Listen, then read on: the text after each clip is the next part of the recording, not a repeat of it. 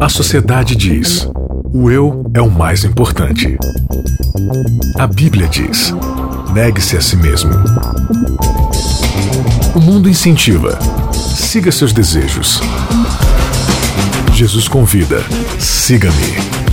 A cultura diz: pense igual, seja igual, conforme-se. O cristianismo diz: não se conforme com os pensamentos deste século. Contra a cultura. O Evangelho clama pelo diferente. Começando mais um Contra a Cultura, chegando para você aqui na Rádio Novo Tempo. Hoje, você que tá assistindo aí pelo YouTube já deve ter percebido que a gente tá com uma presença aí inédita no Contra a Cultura, que é a Vanédia Cândido, diretamente lá da Paraíba. Tudo bem, Vanédia? Tudo bem, Isaac. Tudo certo. Muito nervosa aí? bastante, bastante. É a primeira vez a gente fica assim mesmo, é, é normal. Mas a gente tá muito feliz de ter você aqui, tá? E antes que você aí das redes sociais já fica, cadê a Mayara? Cadê a Bianca? Cadê o Thiago? Cadê a Nayeli? Gente, é assim, a gente tem uma agenda de gravação para cumprir, porque senão o episódio não chega para você. E tem hora que a gente tem compromisso, né? Porque isso aqui é um hobby que a gente faz com toda alegria, com todo prazer, para levar a palavra de Deus até você, pra gente conversar junto. Mas tem hora que a gente não consegue fechar a agenda. E a Mayara hoje, que era o último dia que a gente tinha de gravação pro próximo sábado, Tava gravando algumas coisas especiais lá no Novo Tempo também, em outros tipos de programa também, que é uma menina muito concorrida aí nos, nos meios artísticos, né, da Novo Tempo. Infelizmente ela não pôde gravar, mas pode ficar tranquilo que nos próximos episódios ela já estará de volta. Enquanto isso, eu trouxe uma pessoa tão boa e tão inteligente, sábia e versada na palavra de Deus quanto a jovem Maiara e vocês vão ver nesse programa aqui que no final vocês vão ficar assim: ah, traz a Vanédia de volta no próximo programa. E ela nunca mais vai sair daqui. É só você deixar lá no comentário. Se você não gostar, seja gentil. Não fique falando besteira aí, falando assim: é, não gostei desse convidado, prefiro a Maiara, blá blá blá. Gente, vamos ser cristãos nas redes sociais, beleza? Então, Vanédia, seja bem-vindo ao nosso programa. Que seja uma boa Muito estreia. Obrigada. Demorou aí Muito 155 episódios para fazer esse convite. Mas é uma honra estar aqui. Ah, o prazer é todo nosso.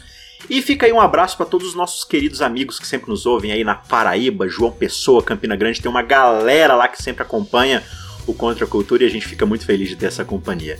Legal? Então vamos para o estudo do nosso tema dessa semana. A gente está tratando aqui nessa temporada, nesse trimestre, né? Nesses três meses aqui, de abril até junho, a gente está falando sobre as estações da família, sobre como as coisas acontecem nos nossos relacionamentos familiares, né? Todas as escolhas que a gente faz de filhos, de casamento, de trabalho, tudo isso daí, e que princípios a gente pode extrair da palavra de Deus, da sabedoria divina, para a gente poder fazer as coisas da melhor forma possível do lado de cá do Éden, né? Desse mundo de pecado, embora todas as coisas sejam muito conturbadas, a gente sempre pode contar com a sabedoria e com o conselho divino ali para a gente poder viver da melhor forma possível, né?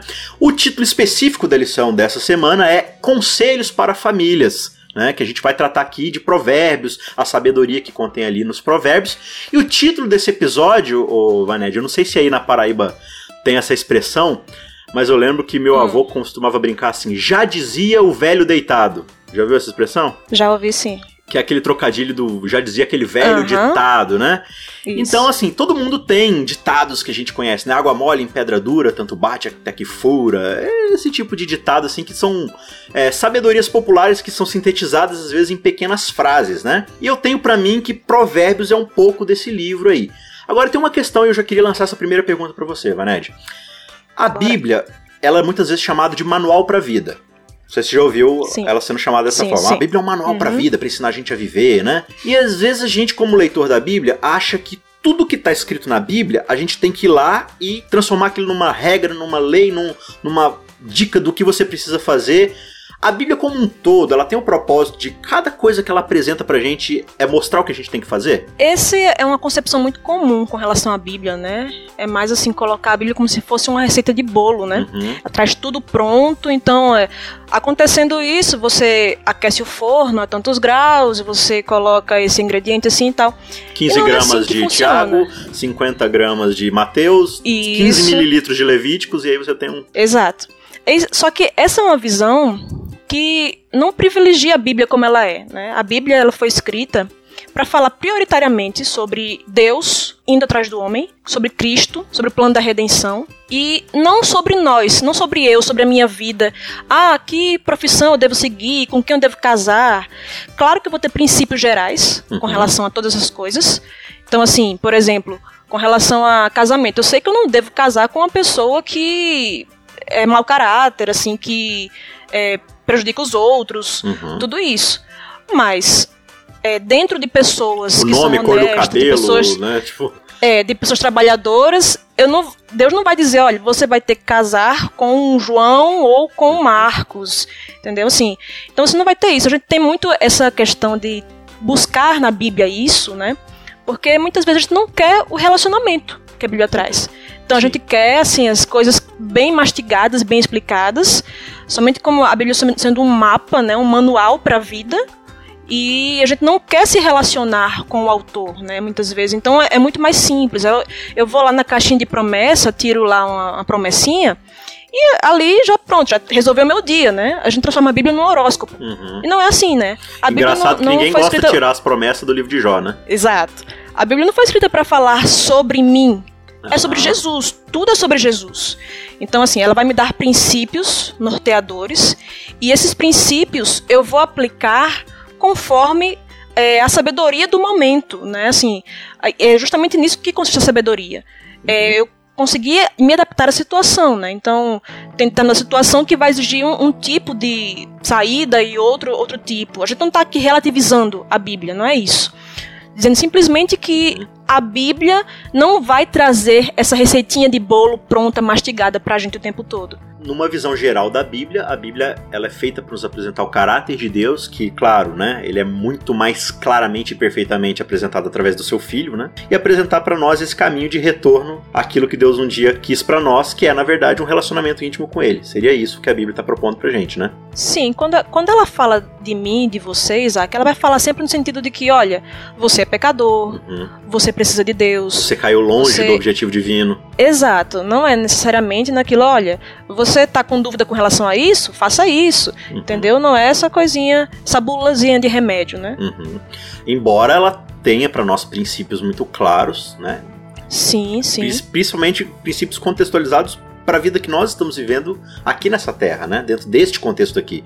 Tem até aquela discussão sobre a lei de Deus, né? Que você encontra essa linguagem mosaica da lei, por exemplo, ela está muito entranhada no contexto do que é a nossa vida do lado de cá. Mas, por exemplo, quando você fala de não faz isso, não faz aquilo, não faz aquele outro, você não está falando que o caráter de Deus é não, não e não, né? Então, por exemplo, o caráter de Deus é de vida, é de doação, é da verdade, é do amor, é da, né, da entrega.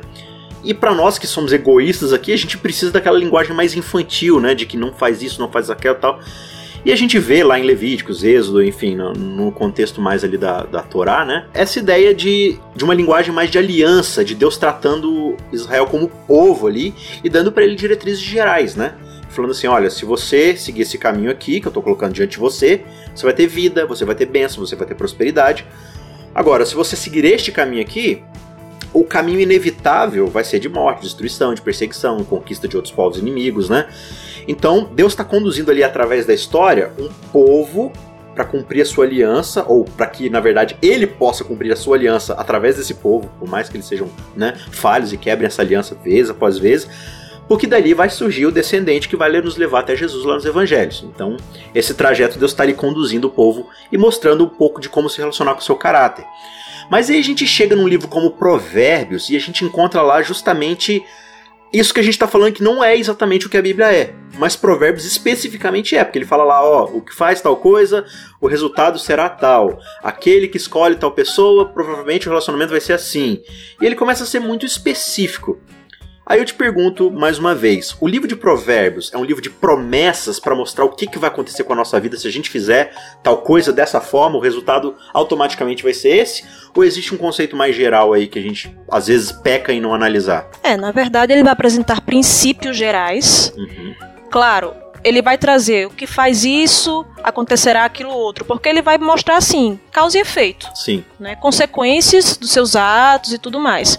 Então, de um modo geral, a pessoa que segue a sabedoria, que busca viver corretamente, ela vai prosperar de um modo geral, ela não vai ter tantos, como se fala aqui no Nordeste, tantos aperreios na vida, Uhum. mas isso não vai acontecer em 100% dos casos.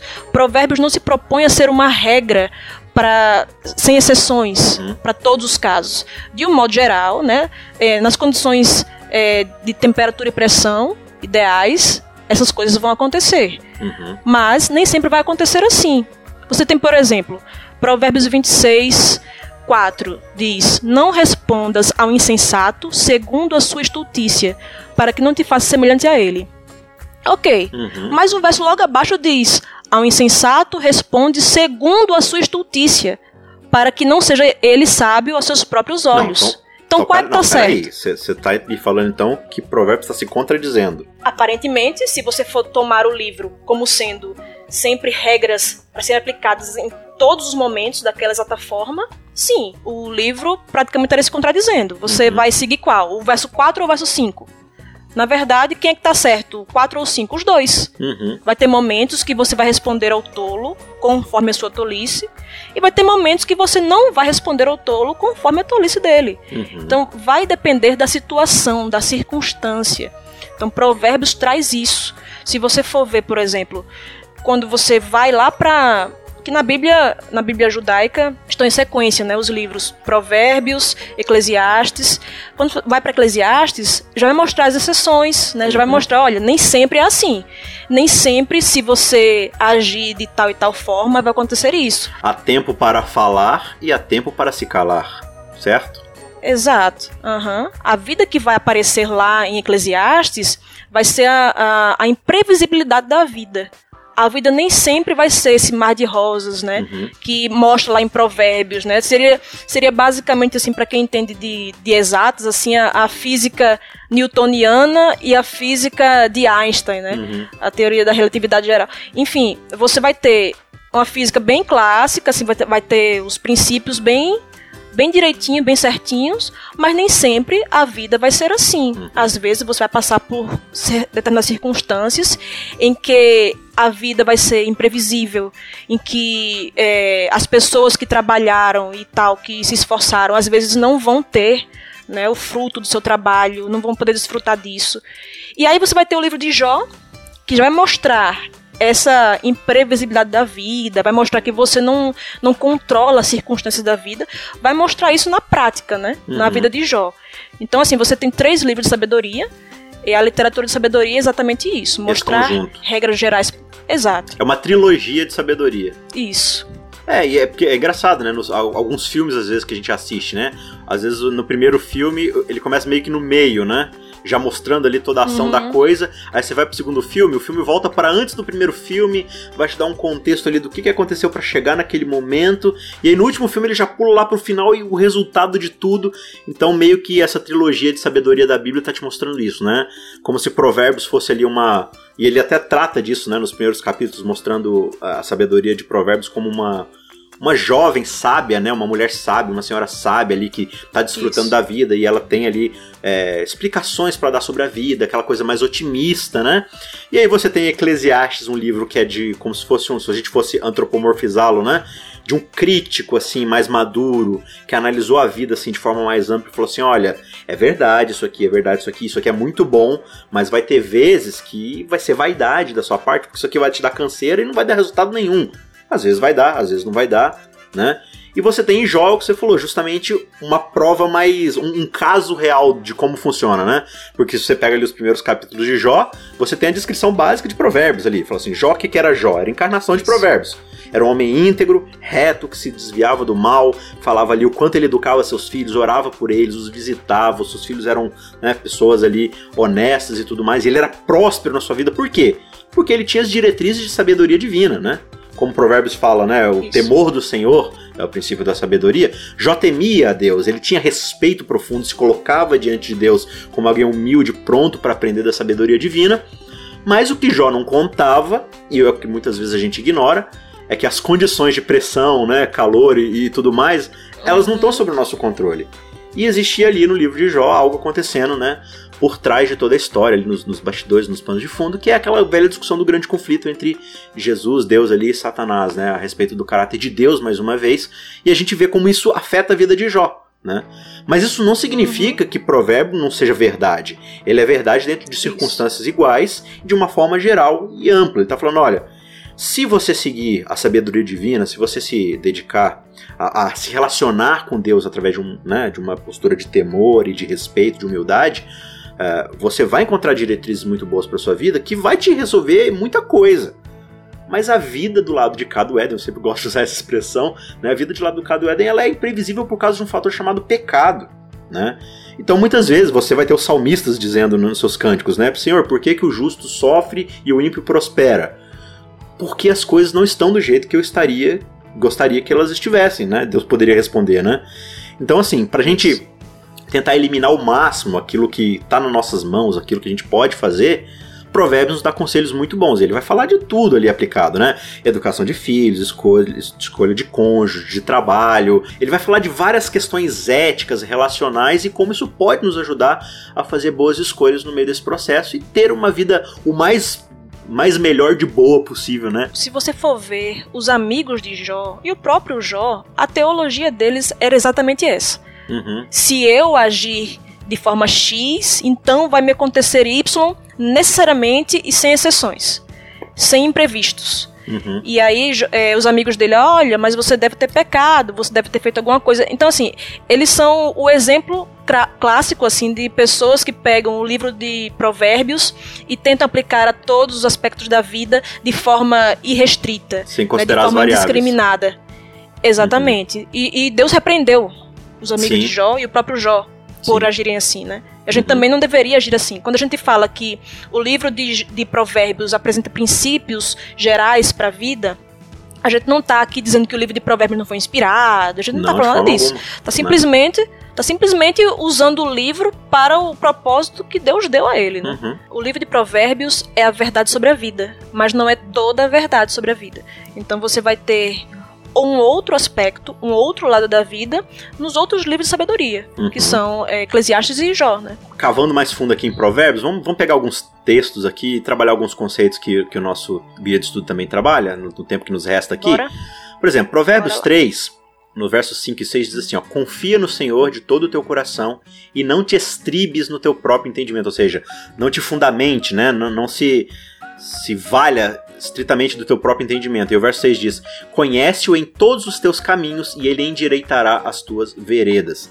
O que eu percebo aqui é que ele está trazendo pra gente aqui o, o contexto do que é justamente essa abordagem que a gente tem que ter de provérbios. De não enxergar nele a nossa própria sabedoria, de querer projetar a nossa própria sabedoria ali.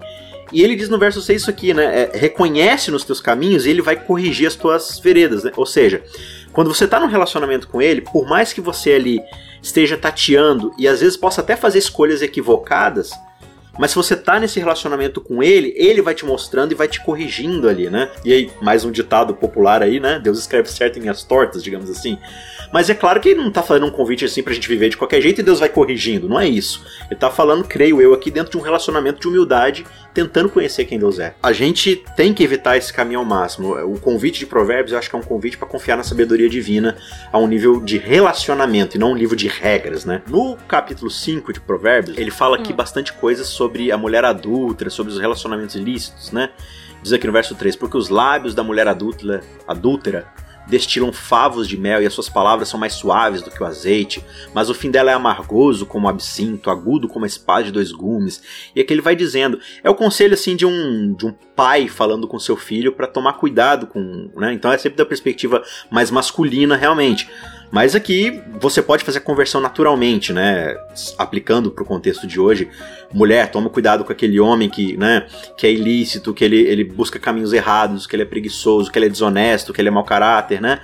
Mas ele vai falando aqui sobre essa questão de um relacionamento fora dos propósitos que Deus colocou dentro do seu desejo para o ser humano. E ele fala de muitas consequências aqui que acontecem negativas dentro desses relacionamentos. Seja assim, alguém que não é casado e resolveu ter um relacionamento fora do casamento, né, ou antes do casamento, ou alguém que já é casado e procura um relacionamento adúltero, extraconjugal. O livro de Provérbios, bem como muitas das leis mosaicas, apresentam pra gente assim fatores negativos. E a gente tem muitas vezes a tendência de, de abordar esses conselhos e falar assim: não, eu não posso fazer tal coisa, porque se fizer, vai acontecer esse e esse problema. Então, para não acontecer isso, eu vou obedecer.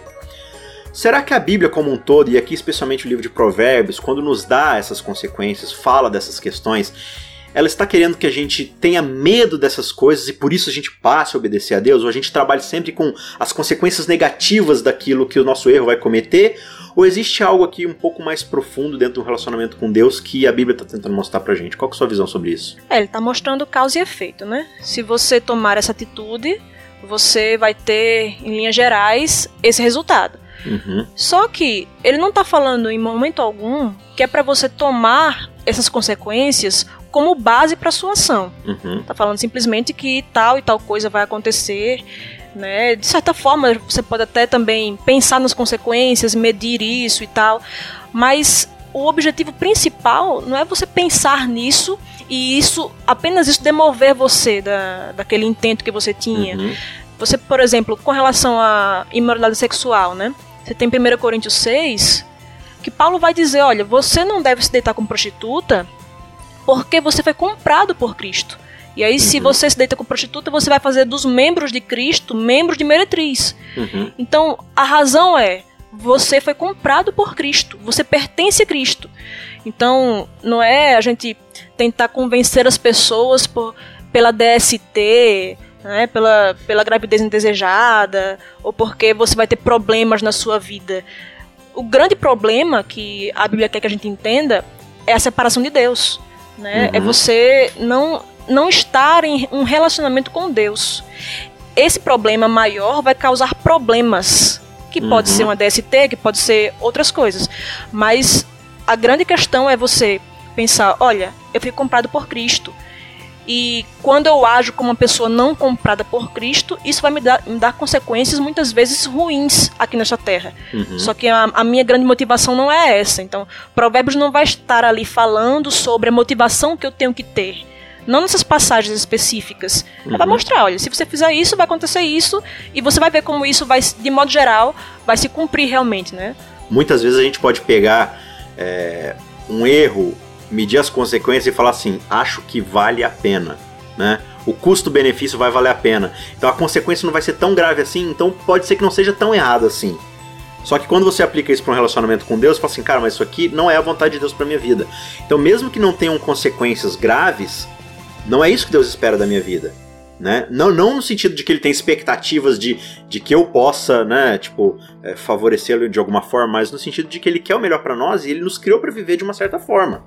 E se aquela forma foi a que ele nos criou, porque ele nos criou logo, é ele quem dita, né, o manual da nossa vida, a gente pode muitas vezes cair naquele erro que foi o que gerou o pecado na Terra, que é o de Adão e Eva, de falar assim, Senhor, eu não confio na tua sabedoria, eu não acho que o Senhor é o legislador das coisas como criador, então vou co- comer do fruto do bem e do mal aqui e vou tomar sobre a minha própria vida a legislação de dizer o que é certo e o que é errado.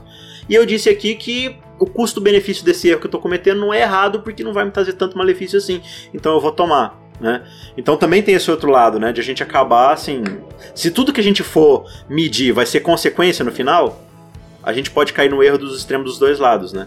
É, ao invés de estar realmente servindo a Deus por quem Ele é e acreditando na palavra dele porque Ele disse que é e pronto, acabou. Aqui no capítulo 14, no verso 26, falando justamente desse contexto aqui de, de caráter que um pai deve ter para passar para seu filho, para gerar um impacto positivo profundo, né?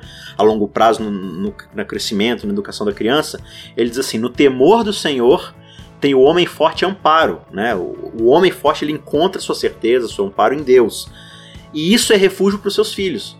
Por quê? Porque no, naquele contexto de educação dos filhos, é, quantos pais, muitas vezes, eles mostram para o seu filho, com a sua vida, que muitas vezes o, o temor dele está no seu trabalho, está na identidade do seu Isso. emprego, do seu salário, da, daquilo que ele consegue adquirir, da sua casa, das suas posses, da sua identidade pessoal, e o filho cresce observando que, na verdade, o temor do seu pai está nele mesmo. Essa questão desse verso que você leu, no temor do Senhor tem um homem forte e amparo. A Bíblia, né, e o livro de Provérbios especificamente, fala o tempo todo do temor a Deus. Então, você deve ser levado a fazer daquela forma, a pensar daquela determinada maneira, por causa do temor do Senhor. Porque Uhum. você teme a Deus e você não confia em si mesmo, como o verso Uhum. que você leu antes. Sim. Você não se estriba no seu próprio entendimento. Então, você está deixando que Deus seja o Senhor da sua vida, você está deixando que, que Deus é, lhe guie.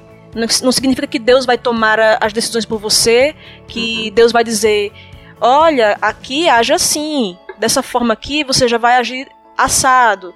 Não, você vai ter o Espírito Santo, o Espírito Santo vai lhe guiar, você tem a palavra de Deus, você tem princípios para lhe guiarem né, na, escolha de um casamento, de um emprego, é, decisão de ter filhos, quando e tal. Então, assim, é, o temor do Senhor é que vai, vai guiar tudo isso, né? Uhum. Não simplesmente eu ter uma vida boa. Você não vai pensar na fé cristã, não vai pensar na Bíblia em termos de o que é que vai me dar mais benefício. Porque muitas vezes a sua vida, em alguns aspectos, vai piorar uhum. depois que você segue a Cristo.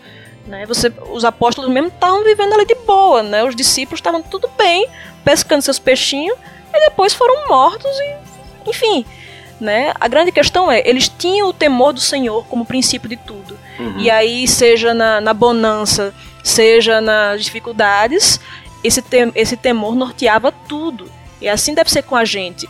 Mesmo que as, os princípios de provérbios ali para uma boa vida não se concretizem porque você vai ter outras circunstâncias ali, você vai ter o temor do Senhor. E sob esse aspecto, tudo deu certo. Mesmo que a, a, aqui nessa vida tudo dê errado. Uhum. No fim das contas, tudo esteve no seu devido lugar, porque é esse o propósito para quando nós somos criados, né? Para glorificar a Deus, para estar em Cristo, né? E o convite aqui, Isso. né, geral de Provérbios, de um pai passando sabedoria para o seu filho, é a mesma sabedoria que Jó vai falar lá no final do seu livro, depois de toda a miséria, falar assim: olha, antes eu só conhecia Deus de ouvir falar, mas agora eu conheço de forma relacional, meus olhos os veem, né? E o mesmo relacionamento que o autor de Eclesiastes, mais maduro, mais cético em relação à vida, mas que ele vai dizer no final do seu livro: olha, de tudo que eu observei na vida, o resumo, no fim das contas, é temor a Deus, relacionar-se com Ele. Eu acho que é isso que o Provérbios está tentando mostrar. É, esse relacionamento íntimo com Deus nos leva a acessar a sua sabedoria para nossa vida, que é viver o mais próximo possível dentro dessa terra, de acordo com aquilo que Ele intentou para nós quando Ele nos criou, né? Seja na educação dos seus filhos, criando bons filhos para salvação, para salvação de outros, seja através do seu trabalho, a forma como você vai se relacionar com o mundo e trazer a vontade de Deus para o mundo, seja no seu relacionamento marital, tudo mais, que tudo seja para a glória de Deus, que tudo seja debaixo do temor dele para nossa vida. Eu espero que essa lição possa contribuir Amém. bastante para o seu crescimento espiritual aí. E Vaned, mais uma vez, muito obrigado pela sua participação, atendendo a gente em cima da hora. E ó, tá convidado para os próximos, tá? Aí. A Vamos ver. Espera aí mais se, uma, se mais me aceitarem, se me aceitarem aí. É isso aí. Mas aí se não gostarem, se não gostarem pode esculhambar também que eu também tá tudo certo. Não, Continua não, a mesma amizade. Tenho certeza que o pessoal vai gostar bastante. Gente, obrigado mais uma vez pela sua companhia e até o próximo episódio. Fiquem com Deus e uma ótima semana. Contra a cultura. O evangelho clama pelo diferente.